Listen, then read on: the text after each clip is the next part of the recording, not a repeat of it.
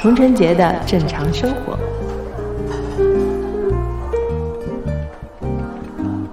大家好，欢迎来到童晨杰的正常生活，我是你们的童掌柜。哎，又到了掌柜读信的环节时间了。然后最近呢，也是积压了几封来自听友们和网友们的信啊啊，有到掌柜这边，他们有各种各样的困扰，然后想听一下掌柜的意见。那我们今天呢，也是特别的，又请到了。番薯来跟我一起读信啊！上次有朋友在啊播客的留言给到掌柜说，这位温柔善解人意的男性好像一位男闺蜜哦，请他来多读读信吧。这是个假象的，哇，是真的呀，是有这条评论的呀，有这条评论，但是这是我塑造的一个假象。哦，其实就是听了你别的节目的话，如果听东亚观察局和警护段的话，会发现发现我们的番薯其实还是一位非常有见解、非常犀利的主播啊，所以。呃，今天这几封信，我觉得让他跟我一起来读会更好一点。好，我就是一个没有感情的读信机器。好，第一位来自一位女生啊，她需要匿名，所以我们就叫她小福。好，好吗？啊，她是位女生对吧？对。OK，呃，那我来了啊。嗯，来吧。掌柜你好，你情绪的稳定、处理感情的方法态度让我特别佩服，想寻求些你的意见。我和他是相亲认识的，在这之前，我们各自有过三段恋情，哇，好多。对我而言，这一段是最接近婚姻的。嗯，恋情一年半，刚在一起时，他细心贴心、无微不至的关心我。我刚开始真的比较作，会因为小事和他闹别扭，说分手。我的性格是有些没主见的，我会和闺蜜说我们吵架的原因，闺蜜的建议往往全往往是全然偏袒我的。我也从来没觉得我不对，直到我和已婚多年的姐姐聊天时，我才开始知道说分手是最伤感情的。男人女人的想法不一样，想他做的事情要说，不要让他猜。每个人的成长环境不同，要体谅对方。然后我开始改变，我不喜欢和朋友的饭桌上，他不，我不喜欢。我不喜欢在和朋友的饭桌上，他不和我互动这件事情，不给我夹菜，我更受不了他给别的女生夹菜，然后两人说话对视那种奇妙的磁场。关于这件事，我没有矫情，不是我每次我都会在意，只有那种两人氛围起来的那种，我会生气。呃，然后他里后面就 bra bra bra 说了，分别说了。呃，详细的说了有这么三次，她男她的男男友给别的女生夹菜的那个事情啊，因为太长了，我们就我们就不展开了啊。嗯，好。呃，她家条件不好，我和爸妈说好，彩礼什么的少一些，意思一下就行。他是医生，会值班熬夜，不好好吃饭，只要值班我会一日三餐送。新房为省钱，我们自己装修打扫后的脏房子，呃。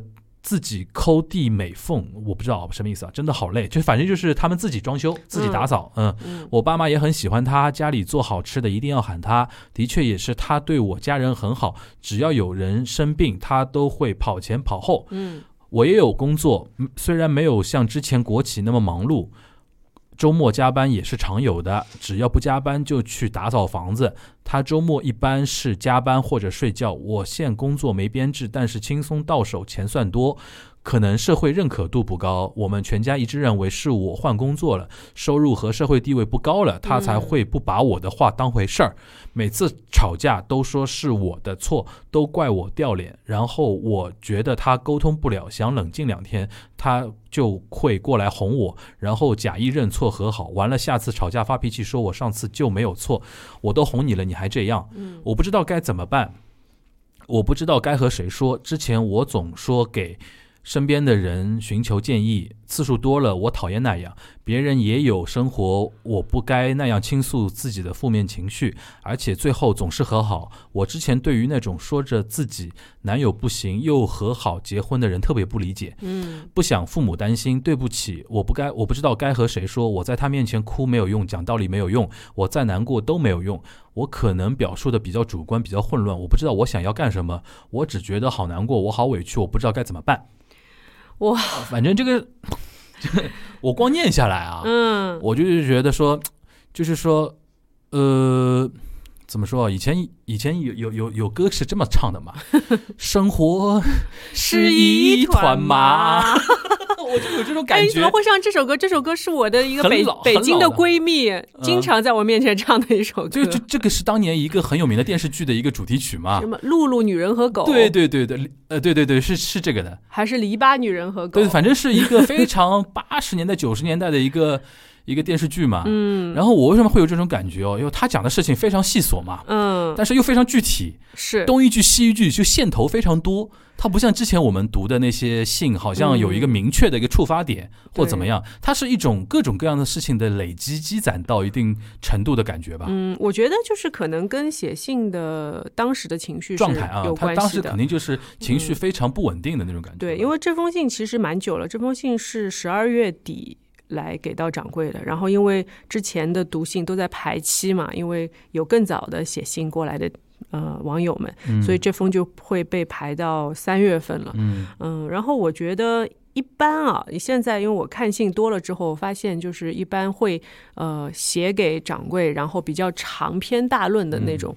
呃，女生肯定是居多的，然后还有一个就是可能她当时当下的情绪，晚上 emo 比较多的时候，十二点，他会就是就是那个文思泉涌啊，然后就把所有的事情一股脑的噼里啪啦全部都讲讲出来，嗯。就是想让我知道事情的全貌。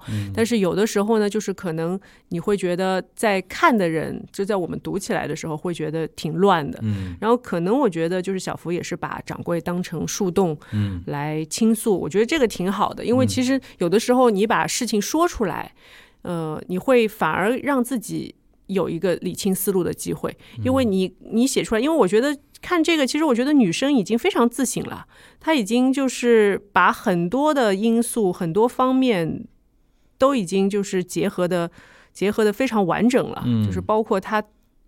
以为她男朋友会怎么怎么样，已经写的非常完整了。所以，呃，我觉得这样看下来，我觉得其实最大的矛盾点，她觉得最不爽的就是男生给别女生别的女生夹菜这件事还有一点可。能就是他觉得说，就没有把他捧在手心那种感觉。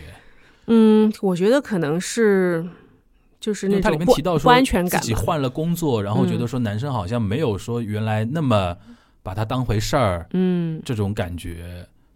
我觉得啊，就是以我常年的经验，嗯我觉得其实男生和女生有时候想的真的不太一样对。，嗯，就可能男生会觉得已经谈婚论嫁了，所以有的细节不用太放在心上了。就是这个人他已经有一个标签，是我的未婚妻或者是我的女朋友，所以他只在乎一些比较 routine 的一些事情，就是常规律性的事情，一二三四，我应该做到什么，而不会去想说，哎，是不是对方最近的情绪不太好，我要去安抚他一下。所以他会说到说，哎，我已经哄你了，你怎么每次都是这样，每次都是这样？所以就很多男生会觉得，哎，女生是不是太作啦？就会有这种情况发生。但是其实就是，包括我今天很巧，我今天在小红书上看到一篇漫画，就是这样的，就是画了一个男生和一个女生，然后女生就在想，哎，今天出来约会，他怎么都没有说话？是不是前两天跟他说话他生气了？然后男生脑子里想的是，哎，我昨天那个游戏没有打好，今天 这个游戏不太好玩，我要再去买一个新游戏。然后女生又会想说，他还是不跟我说话，肯定是生我气了，说话也也也不也不太也不太理我，然后也不跟我互动，也不牵我的手。然后男生就会想，嗯，等一下去兄弟家试他的新游戏，我看了测评好像还不错。然后到到最后，当然他有很多番儿嘛，然后到了最后，女生女生就说，好吧，那我回去了。然后男生就说了一句。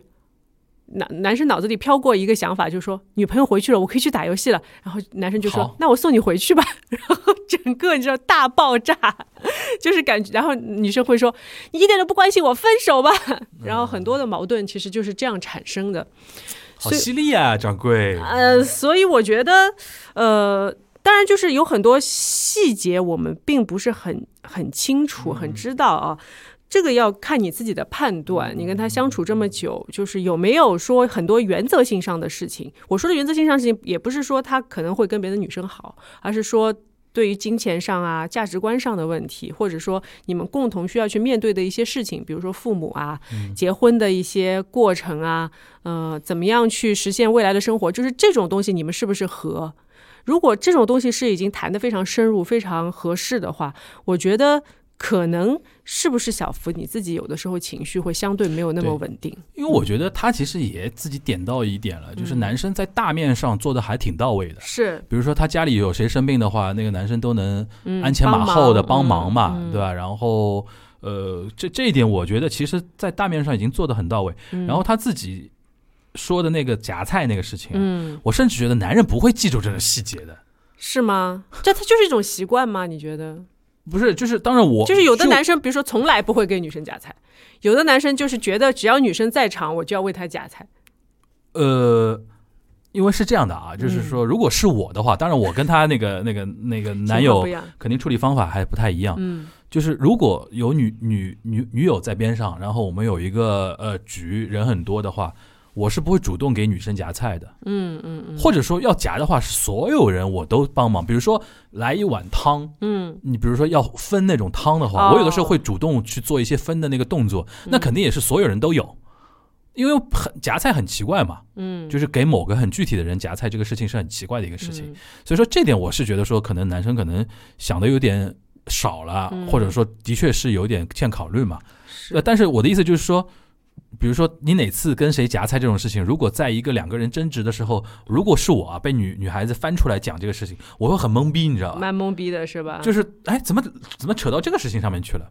对，因为他的前其实我仔细看了一下，因为这三次虽然我们都略过了，但是嗯好像就是每一次每一个女生其实好像都被男朋友夸过。嗯就觉得有有的说她做饭好吃啊，有还有一个就是很漂亮，很有异性缘啊，嗯嗯，还有就是嗯，什么在饭桌上聊聊天带眼神交流啊，嗯我觉得就带眼神交流，你觉得是不是有一种，就是呃，女女主角就投稿者她自己有一种心理暗示，但我可能我不无心的一句话，她就解读比较多。这种，这个我不得不承认啊，嗯就是我好像也不太能够 受得了，就是我的男伴，嗯就是我男朋友或者我的老公在。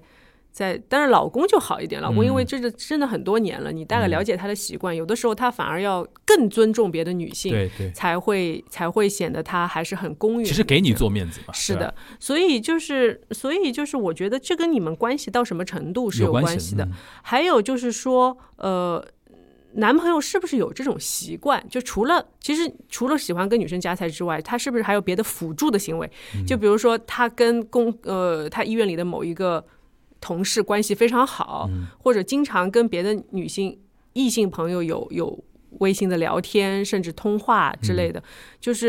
我觉得这个都是你要从多方面的因素去考虑的。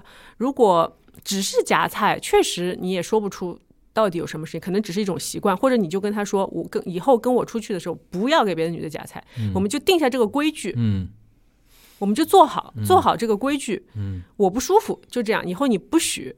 对那这也是一种方法。然后还有一种就是，就像我前面说的，你要结合其他的他的行为的。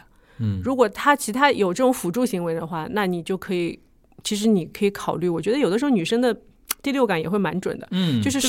是不是这个男生就是天生喜欢跟异性来往比较多的？嗯嗯那也不是说他他说要跟你结婚不真诚，而是说他的这种习惯可能会导致以后有一些意外的发生，其实这个概率会提高。对，所以就说呃，我觉得这个你还是得自己判断以及。组合一下啊，嗯、然后嗯，关于要不要结婚的问题呢，嗯，我觉得我很难，我很难帮跟你做一帮你做一个判断，因为还是像之前说的，男生的行为需要你自己去考察。同时，我觉得最重要、最重要、最重要的一点啊，就重要的事情说说三遍，就是你必须问自己，你到底想不想跟他结婚？嗯你包括你爱不爱，但是爱不爱他已经是其次的事情了，因为爱也不一定要结婚的，但是要不要结婚这件事情是你自己的事情。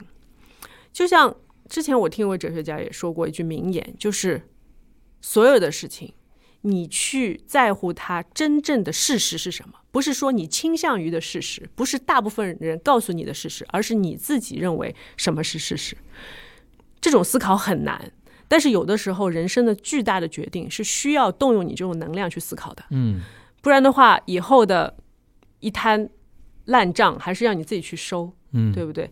当然，就是如果你认清事实之后再去做的决定，我觉得你也要跟自己说，我要勇于承担这个责任的后果。这个后果你要自己承担，因为其实没有一件事情是百分之一百完美的。嗯，你跟他结婚，也有可能就一帆风顺，也有可能过个几年会出现问题，这个都是可能会发生的事情。因为结婚其实只是人生的一部分嘛，人生也有生老病死，那结婚也会有生老病死，所以遵从你自己的内心，我还是这句话，嗯。嗯，我突然想到一个很具体的问题啊，嗯。你比如说，我不知道他们那个，比如说三次夹菜那种局是什么局啊？嗯。我是还难以想象夹菜这个动作。嗯，就我最多能做到，现在不是说很多餐厅有那种公筷、公公勺那种分菜，我是可以。布菜其实就是布对我是能够到这种，如果用我自己的筷子去给一个非自己女友的一个女生去夹菜，的确是有点问题，也对不讲卫生，况且他还是个医生，过于暧昧，过有点暧昧了啊，过于暧昧了。是，所以我觉得女生的感觉也蛮没有，其实其实我相信会有点问题了。没有错。对，所以呢，就是其实就是像我刚才说的，做一个硬性的规定，嗯。我不喜欢你不要做。嗯。如果男生还觉得不不愿意的话，那我觉得你要考虑一下，因为他如果一个是说明他不在乎你，对，性质变了。对这个事情，就是说我今天就是我，比如说我吃这顿饭，或者说我吃这个东西，我会过敏，嗯我会难受，我就是不能吃这个东西的。你的这个行为就像让我过敏的东西一样，你是不能有这个行为的。你有这个行为，我就要炸的。那你还要这么做吗？嗯你觉得在做不做之间和我跟你关系好不好之间，你不能够做出一个选择嘛？嗯这是一个很硬性的东西在这里的。对对对如果他还不同意的话，我觉得，嗯、要考虑一下，我觉得夹菜这个事情可以跟他沟通一下嘛，要考虑一下，对，嗯明说一下。嘛，就说这是我的一个雷区，吧？对，是我的雷区你。踩了就不行那种感觉。所以我觉得恋爱里，其实有的时候男生跟女生在一起也会有很多雷区吧。你说男生的雷区吗？女生的雷区会更多一点，我觉得对，我觉得女生多。女生的雷区会更多。但是男生真的是毫不在意吗？而是说他不想在意。我觉得就像你刚才最早一开始说的，嗯就确定了某种关系之后，男生会后面会疲掉，嗯，会疲乏的就那个疲，宕机了。就是就是就是他会觉得说不用这样了吧，嗯就是可能一开始会比较在意一点啊。没有没有，我可以，我可以在呃，我可以理解的是，比如说就呃，没有什么特别的行为，就是说我属于巡游模式，嗯。就是说我在和不在其实没什么区别，可能这个局不是我的局啊，我就大概就可以了。嗯。除非就是对自己的行为有特别要求的，嗯。那像 K 哥可能觉得说我要照顾好朋友们，那所有的朋友他都要照顾，那这也是一种。那有有很多男生他可能就当时就是他只是存在，他只是在那里，嗯。你叫他做什么他就做什么，但是他不会主动的去做什么，因为可能不是他的朋友，或者他也不熟，是这种嗯，是不是？我因为想到自己的一些经历啊，就的确会有。来，你来说说你触过什么雷区？我我最雷的一次就是，那是确定的，呃，确定的亲密关系嗯之后，已经过了一段时间了。就有一次，那个是七夕还是情人节，有点忘了。就是反正安排了一个一个 event 嘛，然后对方就非常不满意。嗯。哦，是七夕，我想起来了，因为七夕说老实话是这两年才开始嗯，又开始流行起来了嘛。嗯。后来我自我反省是我没有这个意识，就七夕也要成为某一种值得嗯嗯做具体的动作的，因为可能对我来说，因为那个七夕应该是一个周末，嗯。我就很正常的就安排，就是说看呃看场戏、吃个饭什么的。就他一开始会觉得说，哎，应该会有什么 surprise 之类的那个东西，后来就没有，他就会觉得说很有落差，然后他。他还蛮主动的跟我沟通这个事情，他说今天我其实不是很不是很开心，我后来自己消化了，我当时就惊了，我说今我我今天怎么了？然后他就跟我说了一下，哦，我说哦，我后来自我反省，我说是因为可能我在日本待了很多年，回来之后没掌握到这边已经开始流行过七夕这个事情，我真的是 掌握到，我开始自我自我剖析这个问题嘛，但是我发觉是其实这个剖析也是没有用的，因为当下他那个情绪已经在那个地方了，嗯。然后过段时间他还可以反过来拿出来再说一遍，哦，就女生一旦再拿出来说这个事情，我会觉得觉得说就就就很难沟通了嘛，就永远在你心中嗯。然后就分手了。呃，后结局是分手嘛？嗯。那结局不是，但是不是因为这个事情而分手？但是我就我当时就非常震撼的一点就是说，他会一直在意下去这个事情，嗯。而且到时候会跟他身边的人讲，你说他上次那个事情就就是怎么怎么不好，嗯。那后面好搞搞到最后嘛，我有点烦躁了嘛，哦对吧？就是我是觉得说，就所以你刚开始你刚才一开始说的那个事情，就是说，男生的确有的时候是意识不到的，嗯那女生的确会想的、观察的，或者说比较的东西会比较多一点，嗯嗯嗯，对吧？她感受的，她比较强调的是当下那个及时的那个感受，嗯，对吧？但但可能我们在想的是另外一件事情。但可能我已经变成男人了，我觉得。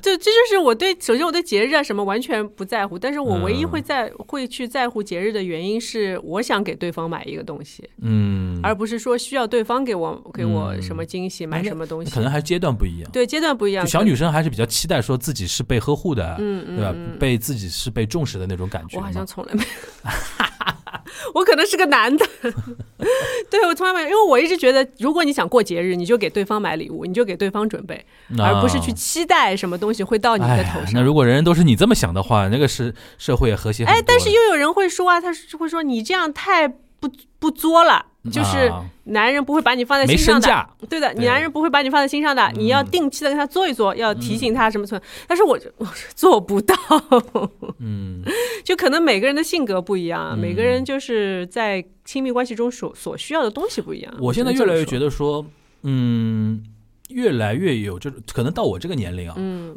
我觉得亲密关系对我来说更像一种，就是我们嗨的东西是不是同一个频率上的东西。嗯，对对是，这个我现在越来越看重这一点。比如说我在嗨一件事情，比如说我说啊，我今天跟比如说呃童人节，我们有有录一期节目或者怎么嗯聊到一个什么东西，我非常兴奋，然后觉得说啊聊聊的感觉非常好，他对方会觉得说啊什么东西？就什么鬼他？不在意，他是谁？就他不在意，对吧？他可能更关注的说今今天那个哪哪哪家店要打折了或者怎么样，嗯就是这种东西，我觉得现在可能对我来说是越来越重要了。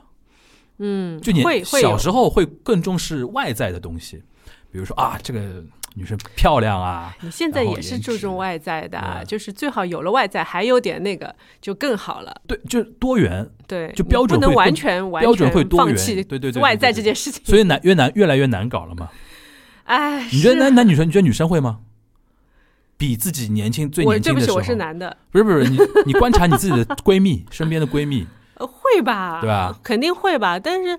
嗯、就说，因为大家都不想只停留在浅层关系里了，就是就现在的人大概对亲密关系的要求也越来越高了吧因？为浅层关系你可以有很多种存在嘛，嗯对吧？你就不一定要说我一定要去交个男朋友对怎么样，因为交男朋友你还是有责任在里面的。你虽然可能就谈的时间很短，嗯嗯、也不会说谈到未来，但是他总是有一个身份的人。嗯，那如果你只是浅层的亲密关系，其实你用一些没有身份的人就可以了。所以、嗯 说比较直白啊，但是就是因为你要对他负责任，然后你还是需要有一个双向奔赴，现在说双双向奔赴的这样一个概念，就是嗯你付出一些东西，你也希望对方会回馈你一些东西。对方能感受得到你在付出这个东西的一个价值，就是就是拎得清，对，就是要这个人要拎得清，然后然后呃，他的关注点要在你身上还是要多一点的，我觉得，因为男女生觉得被忽视，有的时候也不完全是女生的问题，嗯有的可能真的是男生他没有这根筋。你知道吗？他所有的，他只是觉得我有了一个男朋友，就像呃有了个女朋友，就像我有了一个杯子。好，这个杯子如果放在我面前，我要喝水，OK，它是有用的。如果它放在一个架子上，可能我很久想不起来它。嗯就是女生不要把女生工具化，我是这么觉得。那女生会不会把男生工具化呢？你觉得？呃，其实女生天生在情感方面，她会比较敏感细腻，同时她也是需要情感的。嗯一个需要情感的人，就不会把男朋友这种生物去束之高阁，懂了对不对？就是反正男人没个好东西，就是 不是，就是开化一点不点。是我每次聊到这个地方，就肯定要用这句话来一个就是吸引一些弹药嘛。啊、嗯，没事没事，我觉得大家就就慢慢进步就好了。男生也进步，比较难，这个事情我觉得真的比较难。这本身就是男人和女人的差别嘛，吧？对对对对对你没办法的。就哪怕你再理解对方的脑回路啊，嗯你生活中没有办法时刻做到百分百的能够说时刻提醒自己。所以为什么我说最好的情侣其实也应该是最好的朋友和挚友？嗯就是这两个人，就是比如说你有一个事情，我马上想跟他跟这个人分享，而不是别人。嗯嗯嗯我们打游戏，我们要两个人一起打，嗯，这个时候就不一样了。那现在好难，很多很多是相亲认识的啊。嗯，然后呢，你说真正跟自己很好的朋友，可能又不会走到那个亲密的关系里边。所以，就是培养亲密关系是一个很深的学问。就是你的意思今天在这里几句话是说不清楚。你的意思就是说，要用交朋友的心态来处理那个亲密关系。不是，就是除了就是在荷尔蒙过掉之后，或者外表带给你的东西已经麻木之后，嗯你在想跟这个人能不能做朋友？嗯，哎，那那比如说，掌柜你你如你有没有经历过人生经历过这种荷尔蒙过去之后，就突然对这个人下头了？很多，很多的。所以我跟你说，你当时是你有的时候只需要一些浅层关系的朋友。你当时就选择及时就是结束掉吗？还是说嗯，就是有这种人，就是不是这种人啊，听起来好像就 是就是这个类型的伙伴他会自然而然跟你远离的。其实你不用去下一个特别大的决定去跟他说，或者他跟你说，我们不要，就是渐渐的，就是会远离的。这就是人和人之间的气场，嗯，嗯就是你对他的感觉消失了，他对你的感觉可能也消失了。嗯，然后再见面，大家会变得很尴尬，没有话讲，然后你也没有欲望跟他讲什么，也没有欲望跟他分享什么。他跟你说的话牛头不对马嘴，其实对于双方来说都是很敏感，你都会感受到这种东西，所以渐渐的大家就不约了，或少约，就但这样。但这个还是早点经历会比较好一点。就如果进入到婚姻关系的时候，碰到一个就是是在下头的，那就很痛苦了。是的，我牵扯到是另外一个层面的问题。呃是的，所以我不建议随便交男朋友。嗯，那最后怎么是这个结论？对，反正呃，前面跟小福说的也挺多了啊，自己嗯、还是要自己有一个遵从内心的决定。我觉得不要不要说有的事情，哎呦，装修啊什么，结婚已经聊了，好像到了这个被架在这上面了，就下不来了，也不是，随时你都可以选择，随时都可以，哪怕结婚之后不开心，也有选择，嗯，都有自己的选择啊。好，好的，那我们看看，哎，这封信聊的蛮久的啊。嗯下一封，嗯，呃，这位也是需要匿名的哈哈同学、啊，我们都是要匿名的啊。对，都是要匿名的。嗯，然后，Hello Hello，掌柜你好，谢谢阅读我的私信。最近有在听你的播客，听到可以留言，特地来微博关注搜索了啊，谢谢。的确也是有一些心烦事想要咨询一下。我的情况是现在已经大三了，我爸爸帮我找了个实习单位，在这里大家都很优秀，不是九八五就是研究生。对于大专的我来说，在反复被人问起在读什么大学的时候，心里都怪不舒服的。我也明白，就是说要努力提升自己，但是在跟大家接触的时候，我就是很不自信，很不能做自己。然后我就会在这种情绪里反复折磨自己，算是一种内耗吧。虽然这样很不好，但我觉得好像无法控制这种情绪，也很难跨出第一步，总是会想很多，也经常会被孤独到。嗯，就这些吧。希望掌柜可以看到，谢谢你。好，谢谢哈哈啊。那么信任呃童贞杰的正常生活这个播客节目，嗯，然后嗯。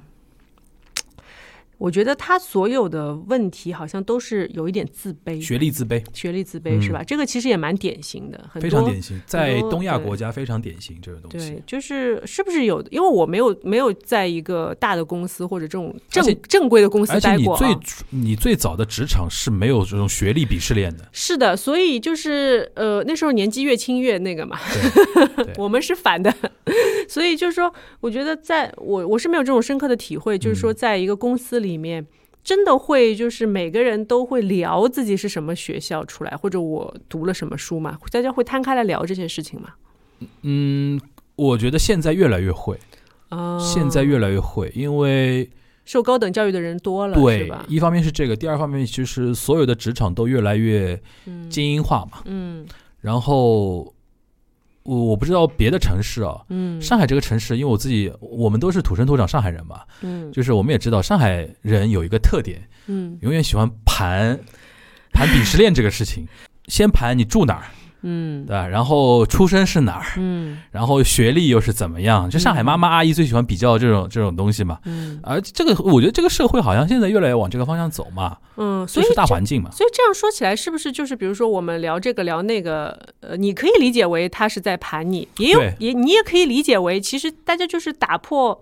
就是 break the ice 的一个方法，就是嗯哎，你哪里上学啊？什么？万一是校友，还可以更深一点。就是可能嗯。别人并没有在意你的学历到底是什么，对，因为其实如果大家都是实习期的呃工作人员的话，他来到这样一个工作环境，实习期的员工，其实大家资历都是一样的，嗯。或者说都没有工作经验的，嗯。是吧？然后我觉得就是可能呃，哈哈，还有一点自卑是觉得是自己父亲的关系找到这个工作，的，因为嗯。我可以想象嘛，像如果他身边的人都是九八五或者研究生，如果不是他爸爸这个关系的话，他可能都没有这个机会进到这个地方去实习。嗯，但是我觉得啊，就是因为我好歹也做过公司领导，嗯 但是我觉得我看人才的眼光，始终还是这个人能不能，或者说他的性格也好，他的能力也好，适不适合在这个嗯公司工作。这是因为你自己做领导的时候，你可以直接接触到那些递材料的人。嗯，很多公司 HR 就直接是按照学历来分人的，哦，就是非九八五，他可能直接看都不看你的那个简历所。以哈哈有可能就是没有机会被看到简历的那种。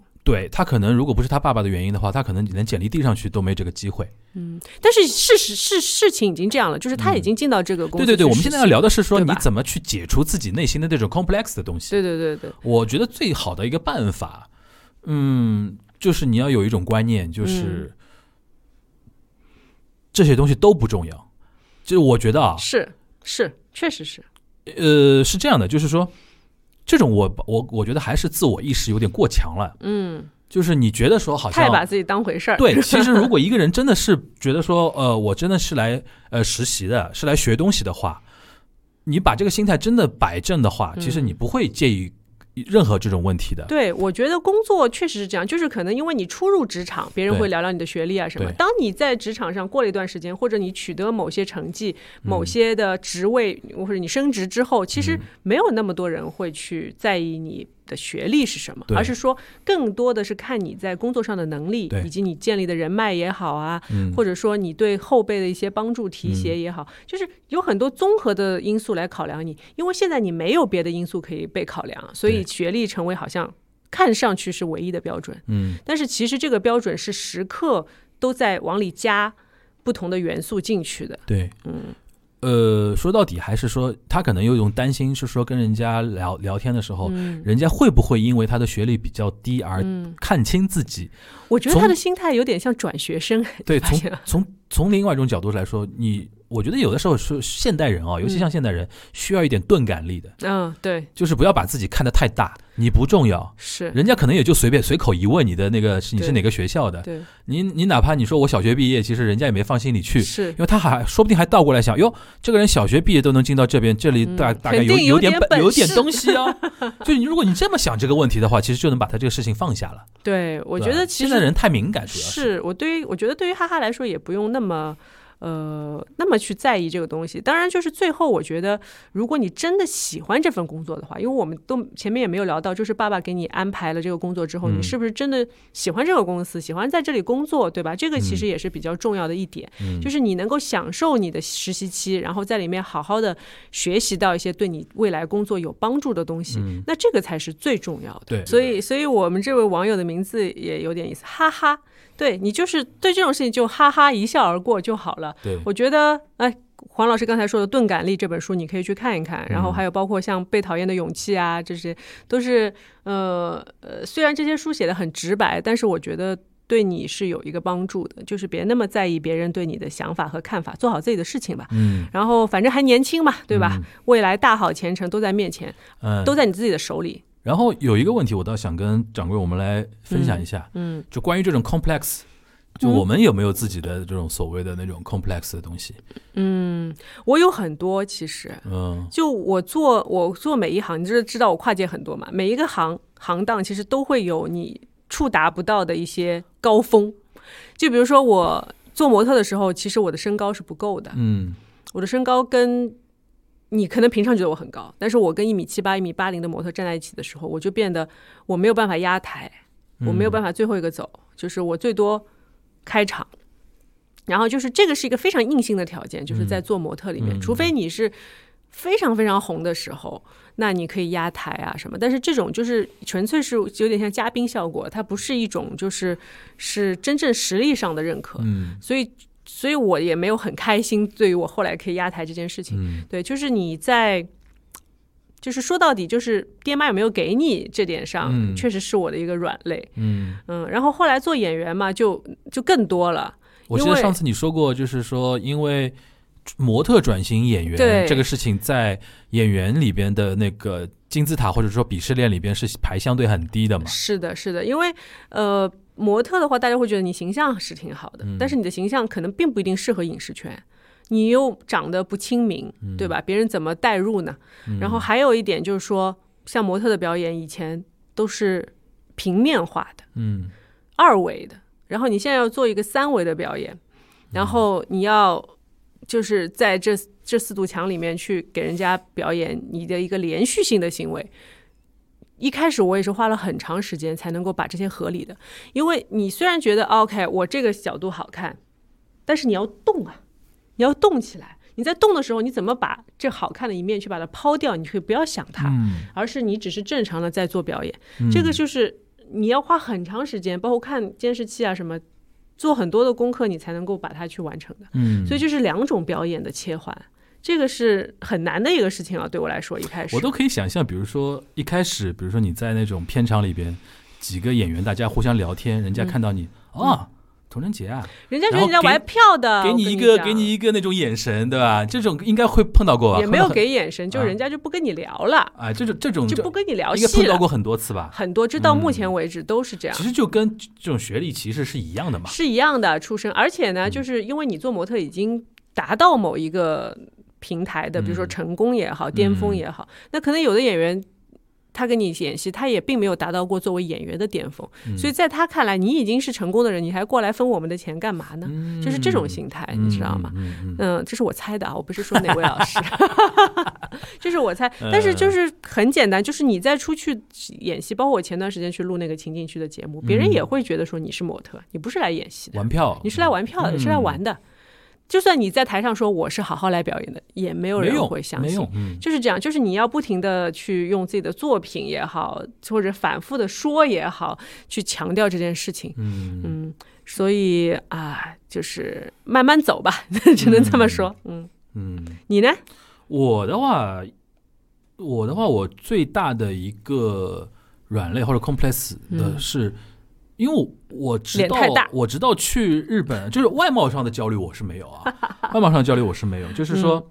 呃，我直到去日本留学之前，嗯。都不是学霸型的人，嗯，就学嗯。成绩一般般。嗯嗯嗯。然后，但是我这个人蛮有意思，就是我我是我觉得我自己还蛮有钝感力的，嗯，而且再加上可能脸皮厚吧，就是就是那种经常还笑对人生，就是，嗯。但是我我自己知道，其实我很在意的，嗯。所以说当时我我在日本留学的时候，知道自己考到早稻田的时候，我当时第一时间就打电话给我爸，嗯。因为从小他就就我前两天看《人世间》，我就对特别对雷佳音那个戏特别有感觉，就是里边他那个演的那个周炳坤，他的爸爸经常嫌弃他不像他哥哥一样成绩那么好，嗯你只能在家里怎怎么怎么样。然后雷佳音说句什么什么话，事实就应该拿出来说吗？事实就应该拿出来说吗？就那段我特别有感觉，我爸就是像他爸这样的，嗯嗯，就经常一堆人吃饭的时候，就把我这事情拿出来讲。嗯说哎呀，当时还怎么怎么样，就是就是这成为我的一种 complex，但是那种 complex 成为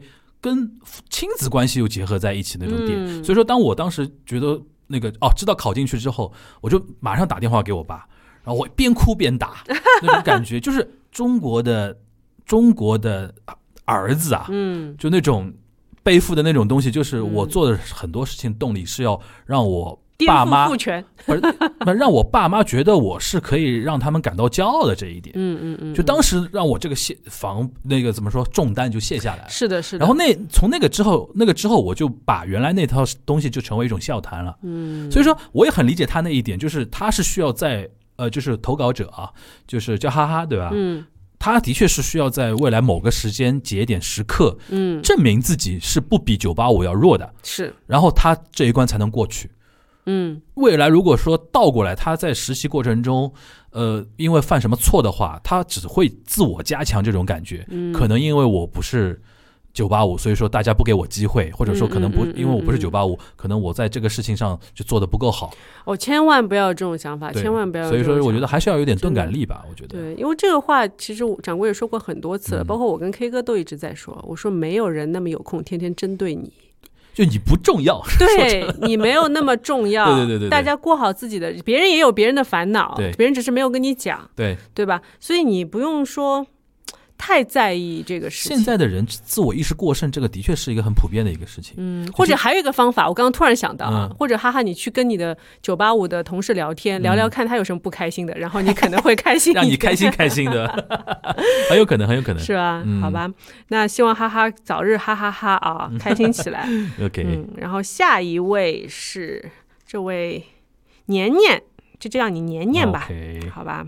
那我来好吧。嗯呃，佟掌柜可以请教你一件事吗？我弟弟在班级和别人发生口角，两个人因为些一些琐事吵起来了。对方上来就打头，把太阳穴、额头等多个地方打出了包，眼眶全都肿了，现在脸上也都是手印，而且这一切都是在同学的目睹之下。老师把双方家长叫来，对方也是躲避重点，说是我弟弟先惹的事儿。弟弟虽然抓了他几下，双方也都有错，我也理解初中的学生都年少轻狂。但无论如何，都是对方先动的手，造成这样的严重后果，不知道如何处理，担心处理不好会给他留下阴影，嗯，所以应该怎么处理这件事，求支招。哇，这个事情好具体啊，这个事情，这个怎么怎么怎么像我我们俩好像都没有这方面的经验哦。童晨杰什么时候给我们的听友留下一种就是可以当班主任的那种 那种那种感觉了？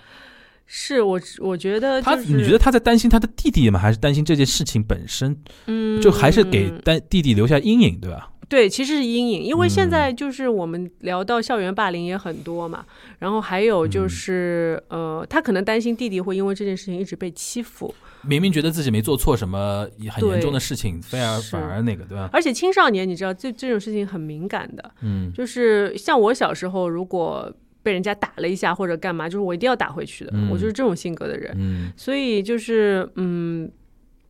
感觉像弟弟是吃亏了，嗯就是他有什么事儿，他跟别人打架，但是呃，别人就是把他打的还蛮惨的。你看太阳穴什么都打出了包，眼眶都肿了，是吧？脸上还有手印，我，这个，那就是其实同学们也没有来拉架，对不对？当时、嗯是这种感觉。嗯，我觉得初中生打架没有什么非常严重吗？可以可以多盘的理由什么的，因为男生在那个年龄段就是非常荷尔蒙非常过剩的那种年龄，嗯一言就是你不打球就打人嘛，那种感觉。我觉得唯一可能，因为我自己是男的啊，嗯我觉得我人生中比较，如果我是这位投稿者的话，我可能会比较在意他弟弟会不会觉得这个事情让自己呃受委屈。嗯，没面子。就还有一方面就觉得说，就是我人生也遇到过这种事情啊，就是、就是比如说我小小时这个小学的时候，高年级，当时嗯。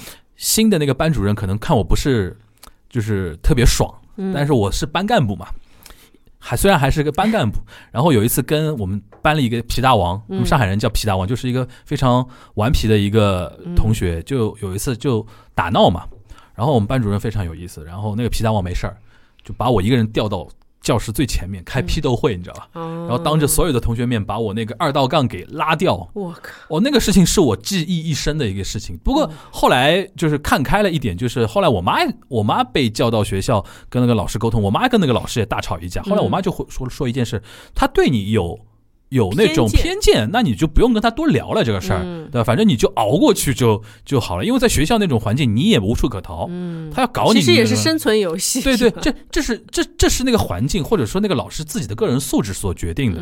但是当下我是不能理解的嘛，嗯当时我是很委屈的嘛，所以我唯一我觉得可能他要关注他弟弟是这方面心理层面，就是这个事情的处理是不是在他。这一块留下一个阴影，我觉得你要跟他盘清楚。说，嗯如果是他真的受到不公平待遇了，你可以跟他说，你说你可以跟他说，弟弟，我觉得这个事情姐姐帮你分析下来，你就受委屈了，嗯，我是理解你的。可能爸爸妈妈什么的，可能基于有有有有的爸妈可能比较思想比较简单嘛，觉得老师肯定是对的，嗯嗯嗯，你肯定是不听话的或者怎么样，但是我能理解你。我觉得那个是，我觉得他姐弟就是我们现在都是一个小孩嘛，嗯，就我跟你都是独生子女，对。对吧？如果有一个姐姐当时是跟我这么说这句话的话，对我来说是一个很大的一个救赎。哦，我觉得，我觉得，我觉得你可以做这么一件事情，哦，你是从自己的需要的当时的自己的需要因为我觉得脸上的疤就完全可以好嘛，男生是男生无所谓嘛，就哪个哪个男生身上没有点什么小小伤痛啊那种东西。我觉得还是要跟弟弟有一个深入的沟通。对对对，把这个事情给盘清楚。对你不要觉得他是小孩儿，他比你小，他就什么都不懂。但是这件事情，因为也没有说到说为什么双方会产生口角，为什么会严重到要打人的地步，然后可以先先问问问他嘛，你怎么看这个问题？事实是什么，然后为什么会这样，然后你的判断是什么？我觉得。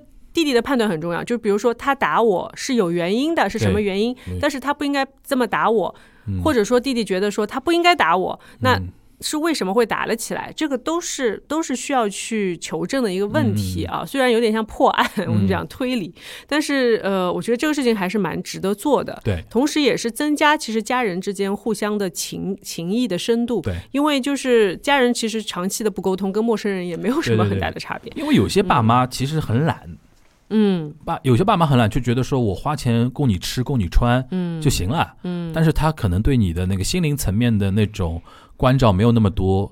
我们这位投稿者其实作为姐姐，我觉得其实蛮好的，嗯她能把这个事情都拿过来分享，说明他还是很在乎这位自己的弟弟的，嗯对吧？我觉得我还是那个话嘛，身体上的伤痛总归会过去。嗯其实最主要的还是因为男生，我觉得小男生其实反而很敏感的。对，因为我其实也挺担心说，因为我我小时候我上小学的时候，嗯。那时候是跟我的同桌嗯。关系非常不好，嗯。因为我的同桌是当时呃成绩最差的一个。然后呢，看上去也不太聪明的样子，你知道这种这种男生就是容易被就是有点像孤立鄙视链被或者孤立，对，然后他就坐在我旁边嘛，然后就他经常呃就是有一种多动症的感觉，你知道吗？嗯但是有的时候就是男生他成长过程中会有很多奇怪的习惯会出现，然后我们我我因为当时是学班级里就是红人，就是那种 成绩也好，体育成绩也好，嗯。就是然后在体校的时候也是也是地位还不错的那种，所以老师说那就把他安排在我旁边，就是我可以帮带一下，对，但是其实这个是不成立的，而且是反效果。对，因为我会非常讨厌他，嗯然后因为他上课一直会跟你讲话，然后你并不想跟他讲话，或者说我上课，因为我上课有的时候会做别的作业别的作业嘛，然后他就会跟老师告状，然，后就讨厌。对，就就变得关系很差。然后有一次我记得很清楚，就是我们做广播操的时候，不是嗯有一个动作是这种。平举嘛，侧平举，然后就是有翻手的那个动作，然后我们俩就开始这样打起来了，你知道吗？就你打我一下，我打你一下，就这种。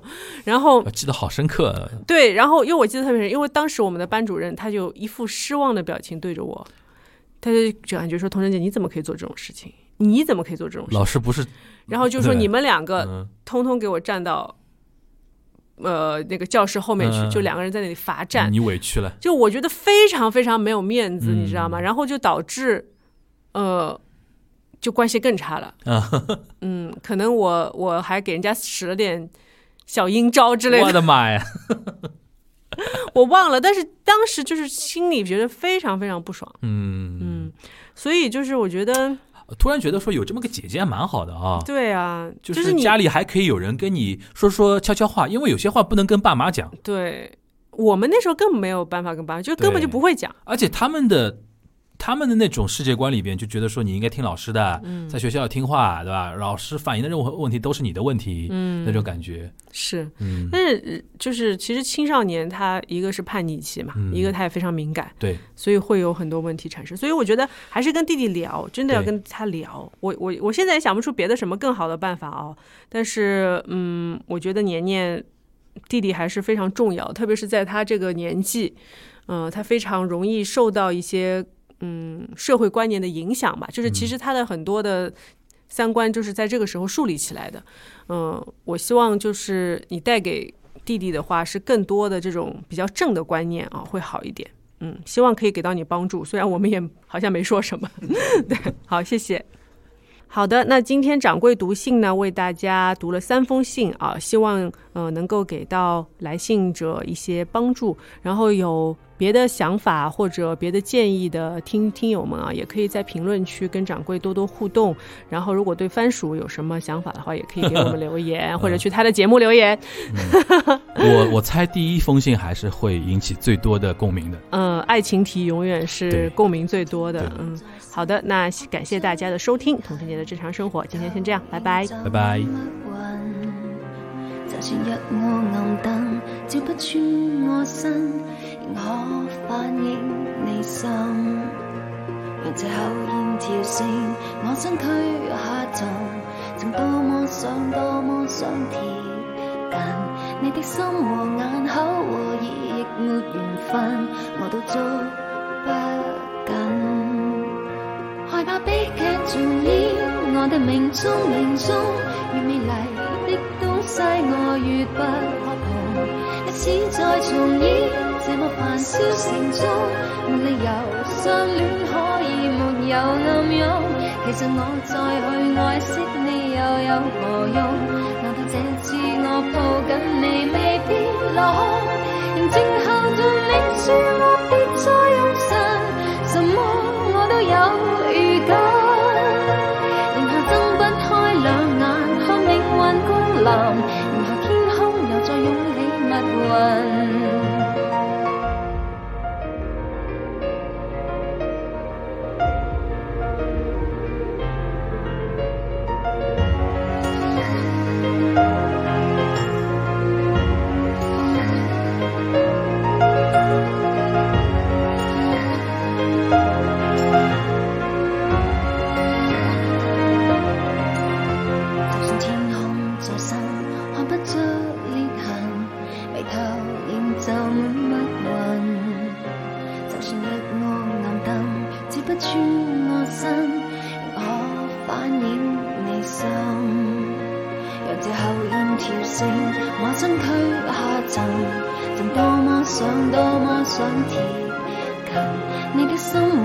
口和已亦没缘分，我都抓不紧。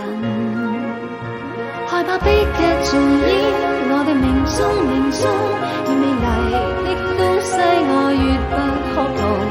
历史再重演，这么繁嚣城中，理由相恋可以没有暗涌。其实我在。爱惜你又有何用？难道这次我抱紧你未必落。空仍静候着你说我别再用神什么我都有预感然后睁不开两眼看命运降临然后天空又再涌起密云。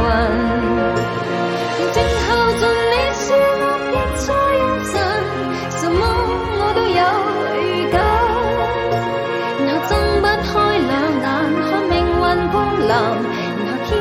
又再涌起密云，然后天空又再涌。